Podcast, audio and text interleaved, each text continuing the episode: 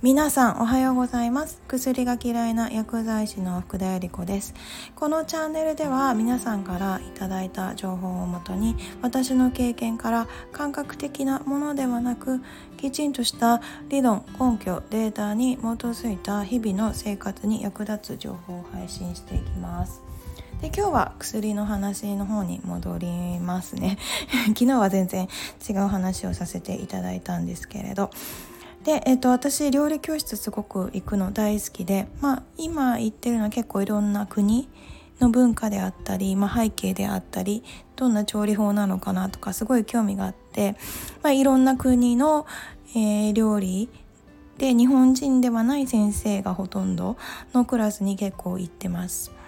で先日はあの日本人の先生の、ま、クラスに、えーと、ちょっと行ってきました、ま、このクラスなぜ興味持ったかっていうと、ま、加工食品ってすごく添加物もりもりに使ってたりするんですけれどこのクラスはま一切添加物を使わないえ加工食品を作るようなクラスででやっぱり来てる方々もすごい食には詳しくて。で先生もやっぱりお食事で体調だったりお子さんも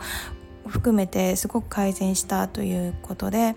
まあ、こういったクラスを始めて、まあ、それ以外の食に関すること以外でもいろいろと、えー、研究されたり発信されてる方ですごく興味深くて。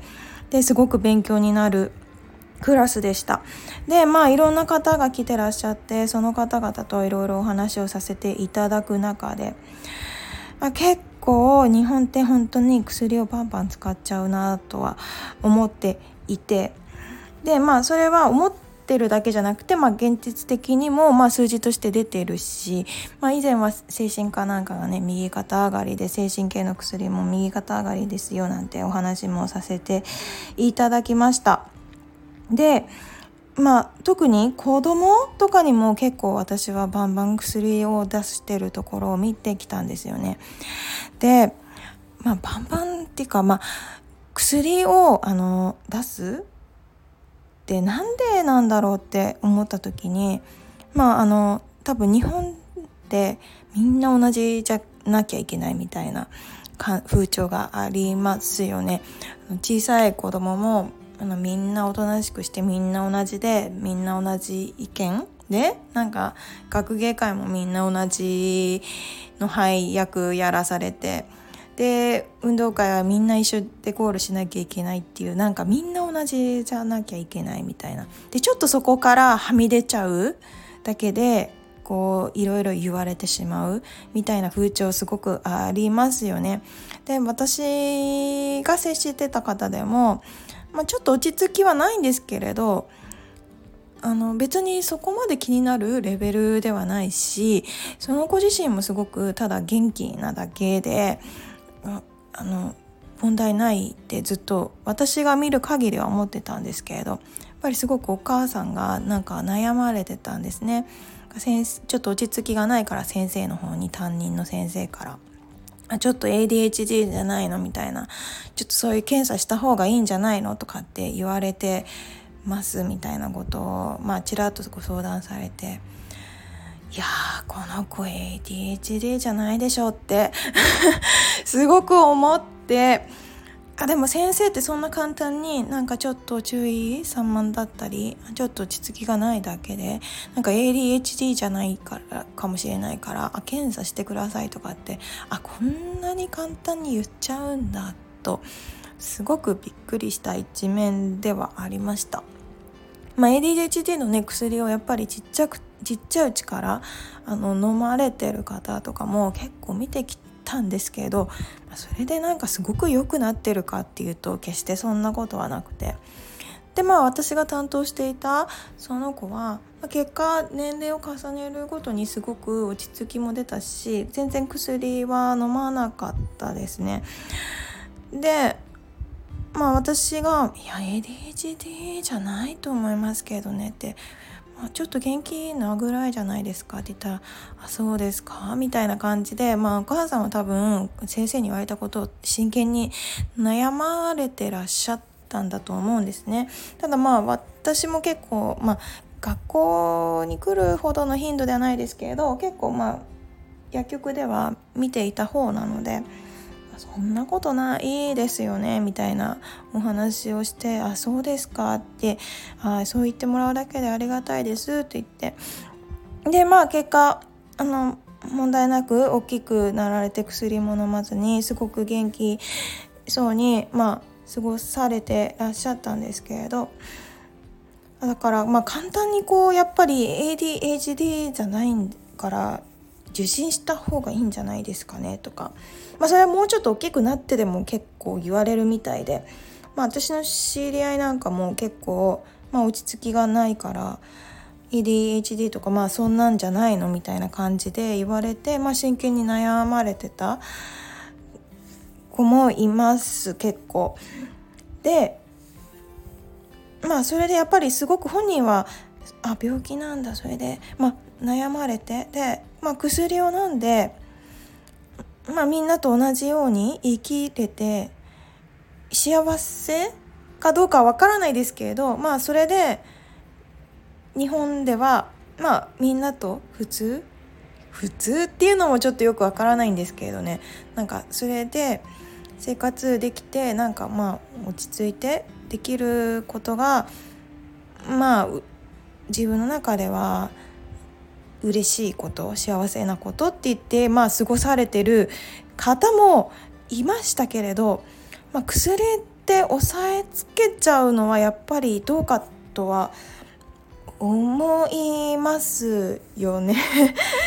あのこの薬なぜ飲んでしまうと危険かっていうとやっぱり意欲を低下させてしまう。であの結構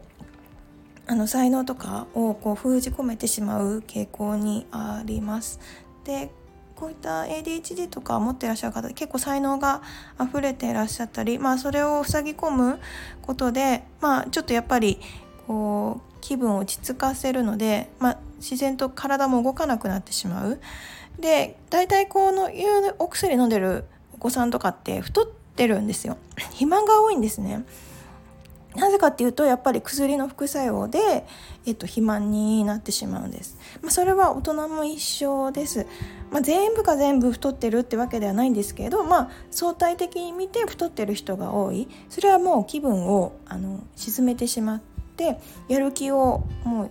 そこで必然的に薬の力で落としてしまうことによって、まあ、動かなくなる動きたくない面倒くさいっていうのからもう動かなくなってしまって、まあ、動かないとやっぱりいいホルモンとか幸せにさせるようなホルモンが出ないのでまたそこの悪循環に陥るっていう場合があります。で、まあ、なぜ先生とかがこう簡単に ADHD じゃないのっていう言ってきちゃうのには、まあ、先生の方のまあ学校の先生もね今すごい大変なんでねまあみんな一緒じゃないと先生も面倒くさいっていうのもあるのとまあちょっとトラブルになった時が嫌だっていうのもあると思うんです。でまあ、まあ、薬飲んで落ち着かしちゃえば一番簡単手っ取り早いっていうのもあるとは思うんですね。ただこれすごく怖くないです薬で落ち着かせ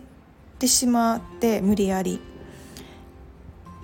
どうですかね本人はすごく辛いと思うんですよ。で結果大きくなった時も、まあ、なん自分は薬をこうずっと飲み続けないとそうはいられないからまあずっと飲み続けるわけであっていやすごく怖いことだなと思いました。でこれってちっちゃい子だけじゃなくて高齢者にも結構当てはまっていて、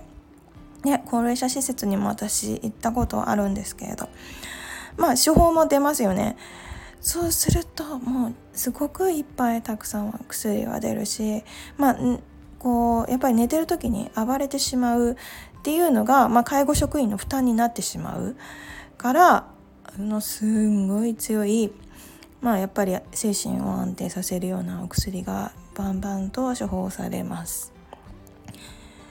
まあ、薬で無理やり飲ませて落ち着かせて動かなくさせちゃえば、まあ、介護職員の負担が減るっていう、まあ、単純なそんな理由になっちゃうんですけれど、まあ、縛り付けたりっていう問題も一時期あの話題になったかと思うんですが、まあ、縛り付けないようにするためにも、まあ、薬漬けにしちゃうっていう背景もあるかなとは思います。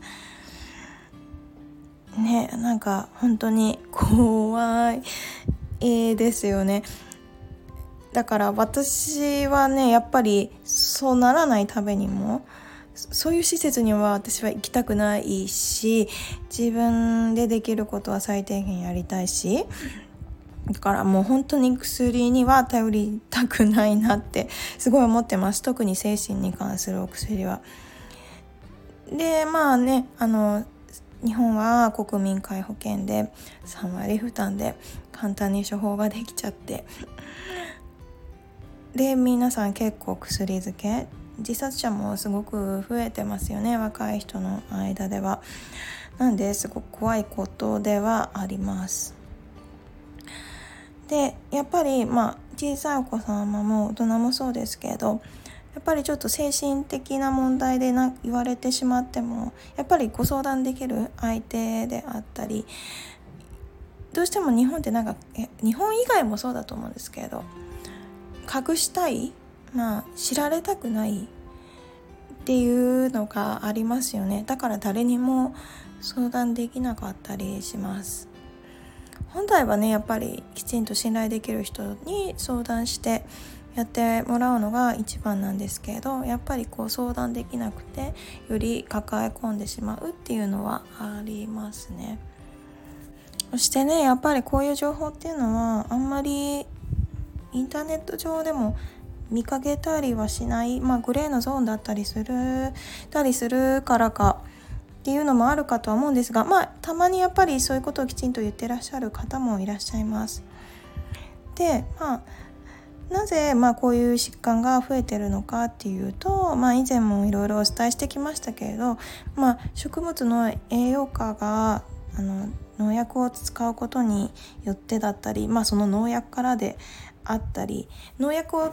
を使うことでまあ農薬の影響もありますけれど、まあ、野菜全体の栄養価もすごいあの世界的にも下がってたりします。と遺伝子組み換え食品のね肥料であったりそういうのも使ってやっぱり体に良くないものがいっぱい体に入ってで栄養価が、まあ、低ければ体を構成する栄養素が、まあ、足りてないわけで。まあ、集中力の低下であったりそれこそま ADHD であったり、まあ、大人の方の精神的な影響には少なからず影響はありますだから本当に食事ってすごく大切なんですよね。食事こそ薬だと私は考えています。むしろ食事が薬ですよね。だからいつもの食事食事って言うんですけれどあの皆さん多分少し気づいてる人は気づいてるんですよ。なぜそうなったのかなぜ今子どもたちの間で、まあ、そういう病気であったり大人の間でもそうだしそういう精神的な疾患であったり生活習慣病も含めてなぜそれが増えてしまったのかっていうのを考えると、まあ、食っていうのはきあの食べないで人は生きていくことができないので、まあ、食べ物の影響が少なからずあって。まあ、その食べ物が少しずつやっぱりこう変化してで栄養価がなくなってで炭水化物とかが多いものが必然的に増えて一番重要なタンパク質良質なタンパク質っていうのも減ってきちゃってるっていうのがあるからこそこういう病気が増えてるんですよね。でまあ儲けたいから製薬会社はその薬をいっぱい使うっていうこともぜひ知ってもらって。でまあね薬ずっと続けてもやっぱり何もいいことないしやっぱ何かがきっかけであの改善していきたいと思っていただけたいのであれば、まあ、根底であるまあ本当に思考ですね。どういう考え方をしたら体調が良くなるのか。あとまあ食べ物であったり、まあ、その人の習慣癖っていうのが大きく関係してきます。の1%の変化が、まあ、1年後に37倍になるお話ししました、まあ、その少しずつの変化が皆さんできません。まあ私もできにできませんでしたけど、まあ、やっぱりちょっとずつ変化させていってます。あの毎回やっぱり同じにはしないしちょっとずつ変化させてでまあどうなのかっていうのを自分の体で試してでその体で試してやっぱり自分がいいと思うものをぜひ続けてほしい。